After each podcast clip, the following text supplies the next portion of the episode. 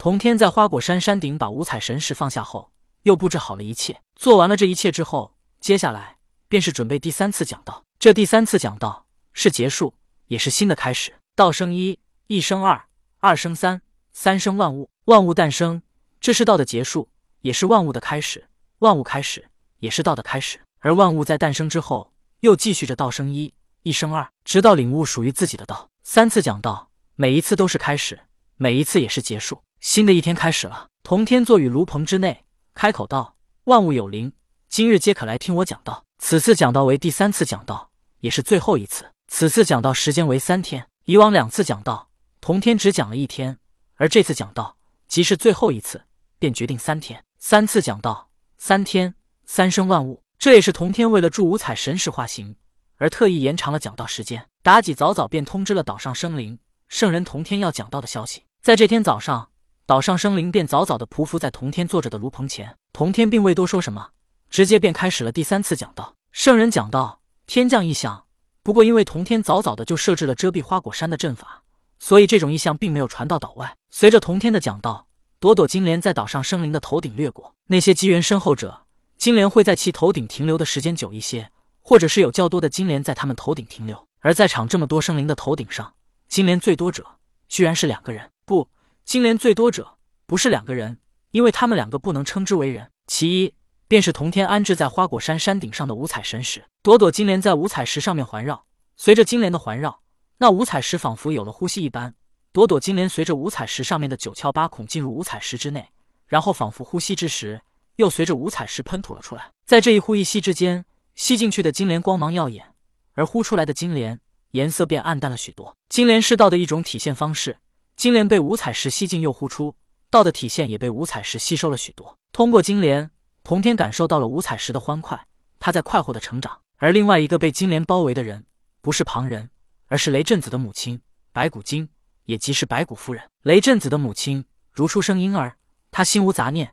通过金莲，她更能体会到道的无处不在。而雷震子的母亲是同天救了他的命，这也是道家所言的三生万物。白骨夫人是白骨精，但她也是万物之一。而同天这第三次讲道，贴合了三生万物，而道所画出的金莲，对白骨夫人感觉更加的亲近。朵朵金莲在白骨夫人的身体周围环绕，更甚至这些金莲还涌到了白骨夫人的白骨上。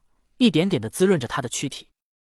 三生万物，倒更加喜欢这出生如婴儿般的白骨夫人。三天讲道结束，所有生灵的头顶还有朵朵金莲掠过。机缘深厚者，金莲在他们头顶停留的时间长一些；机缘浅薄者，金莲掠过他们头顶之后，也就很快消失了。三天讲到结束，所有生灵还沉浸在对道的理解当中，而童天已经先行回到了水帘洞，看着水帘洞内空空的秋千架，他想到了江江。也不知道江江在火云洞如何了。不过想到火云洞的天地人三皇，童天觉得江江的安全还是有保证的，否则他也不会这么放心的把江江交给女娲带去火云洞学习。花果山上所有的生灵已经陷入了对于道的领悟当中，而童天也没去打扰他们，他就这么待在水帘洞内。如今三次讲道已经完成，这海岛之上或许即将有生灵化形。童天开始思索接下来的行动。元始天尊的阐教势力依旧如此强悍。那老子又把玄都派去了天庭，成为了太白金星。老子的人道教也很稳。在同天看来，元始天尊是不是被玉皇大帝稳压一头，这并不在他的考虑范围之内。他要做的是让阐教、人道教、西方教统统覆灭，这才是帮通天教主报了仇。大家都别当教主，西方教二教主在西方。想到了西方教二教主，同天决定这次出岛便要去西方走上一遭。而岛外的生灵一个个依旧陷在入定当中。同天思索。等他们当中有机缘深厚者，便可收归门下，以供自己调遣。不过这一次，童天并不打算收徒，而是想要以利益对他们捆绑。收徒那是有感情的。纵然童天是通天的恶师，但他现在是完整的一个人，并不再是纯粹的恶，所以他不想再发生同通天教主一样弟子被杀而愤怒的情况。他觉得瑶池金母对待属下的方法就不错，以利益手段来对仙人进行捆绑。众仙人吃了金母的蟠桃，喝了仙酒，还看了仙娥跳舞。又怎么好意思不听他的命令呢？这样的方式没有感情的纠葛，只有利益的交换。你能带给我利益，我立马就来；你不能带给我利益，我撒腿就跑。这样的关系不用付出感情才是最稳定的。所以，同天接下来的行动便是收一些名义上的弟子，纯粹以利益交换的弟子。他们需要法宝、武器或者仙丹、疗伤丹之类的，同天可以帮他们炼制。但在这之后，他们也要听从同天的命令做一些事。当然，不愿意做或者不想做的，此后也就没有了利益交换的价值。想通了接下来的行动，同天便陷入了入定当中。当同天陷入了入定当中之后，在花果山上，一个个听他讲道的生灵开始化形。首先，在同天曾经坐着讲道的炉棚前，一黑皮野猪，獠牙外凸，面貌狰狞。此刻，他的脑袋不停的晃动着。仿佛经历着极大的痛苦一般，随着他的脑袋不停的晃动，他那外凸的獠牙居然一点点的缩小，外凸的獠牙一点点缩小，直到全部消失了之后，这黑皮野猪又忍不住哀嚎一声，他的身体从中间裂开。可是奇怪的是，他裂开的身体居然没有鲜血流淌，反而从中涌出一黑色人形胖子。黑胖子出现之后，在地上不停的翻滚起来，而且随着他的滚动，他哀嚎的声音更响了。就在此时。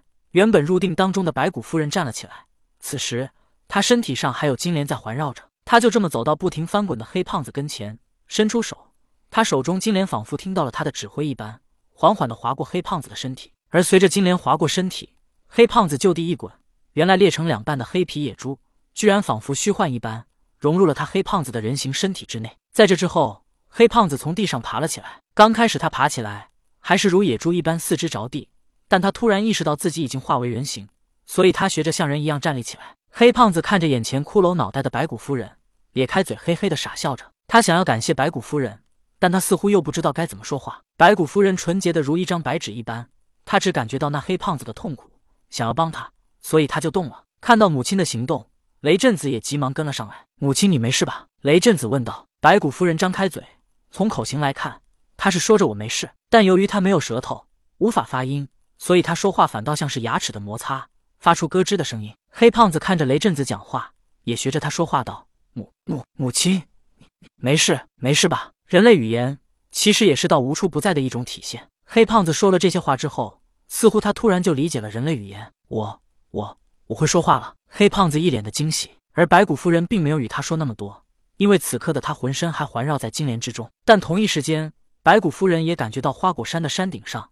有一个五彩神石，周围也环绕着朵朵金莲。这时，白骨夫人拍了拍雷震子的肩膀，指了指花果山山顶。雷震子明白了母亲的意思，他背起母亲，双翅一震，飞向了花果山的山顶。飞到山顶，雷震子放下母亲，白骨夫人来到比他身体还要高上许多的五彩神石旁边，就这么盘膝坐了下去。